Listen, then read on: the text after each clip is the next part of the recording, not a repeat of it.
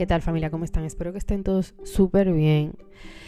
Muchísimas gracias por todo el apoyo, por toda la atención y eh, sobre todo el apoyo que les han dado al primer episodio de Daniel Sancho, de verdad. Muchísimas gracias por todo eso.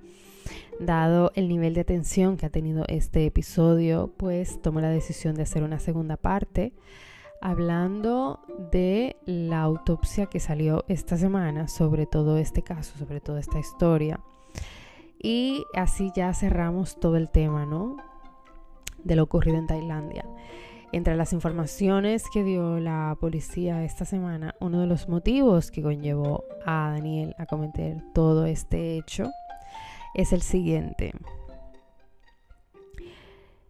Él le comunica a Edwin eh, en Tailandia que su novia, Laura, nombre que sale a la luz pública, cosa que no se había escuchado y que no había salido antes, le comunica que su novia Laura va a reunirse con él en Tailandia porque él tiene intenciones de casarse con ella en Indonesia. ¿Vale? Hasta ahí vamos bien.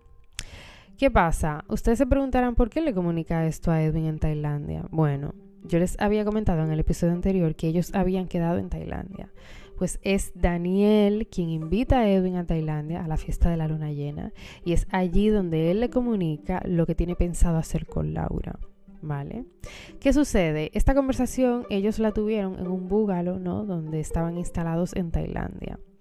Y en la misma habitación es donde mantienen la Em, esta conversación y es donde se forma la discusión también.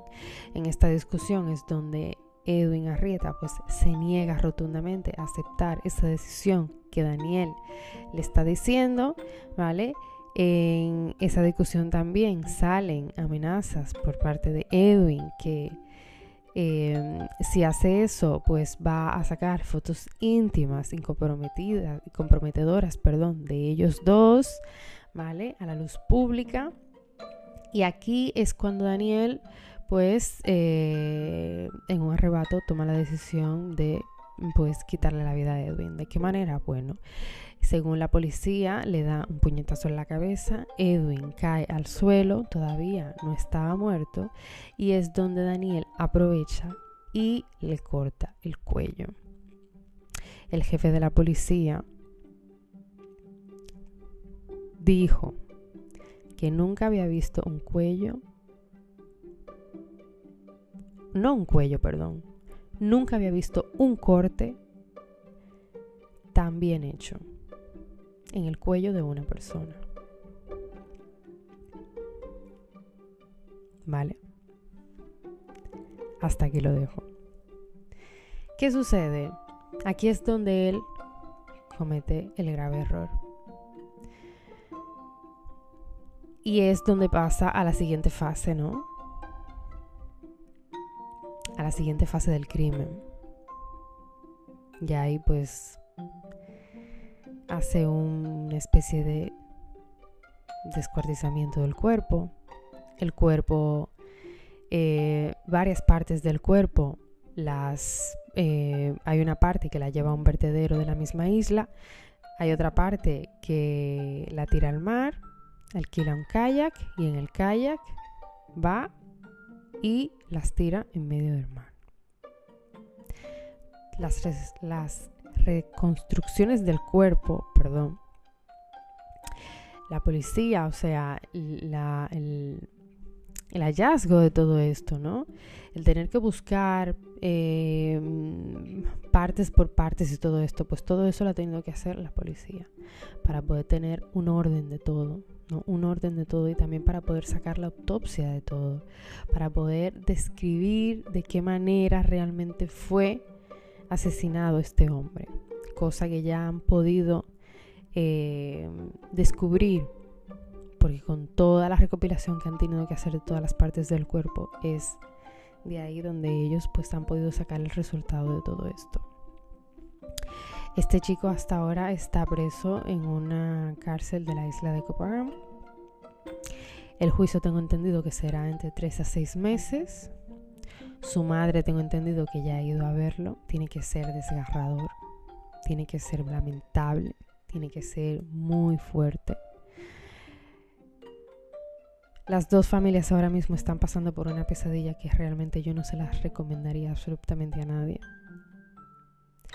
Paz para las dos, fortalecimiento para las dos, realmente. Porque ninguna de las dos se merece esto. Ni una se merece que su hijo cometa este hecho, ni la otra tampoco se merece perderlo. Y la verdad es muy lamentable y muy penoso para ambas. Creo que este chico se le fue de las manos todo, no tuvo control de sí mismo, no tuvo control de la situación. Ellos se conocieron el año pasado a través de Instagram, vía por el cual empezaron a tener pues bastante comunicación, hasta el punto que el fallecido Edwin le llegó a prestar dinero para que montara un restaurante. Y tuvieron a planes futuros pues montar otros en Latinoamérica, cosa que ya no va a suceder, porque ha sido ya todo un desastre.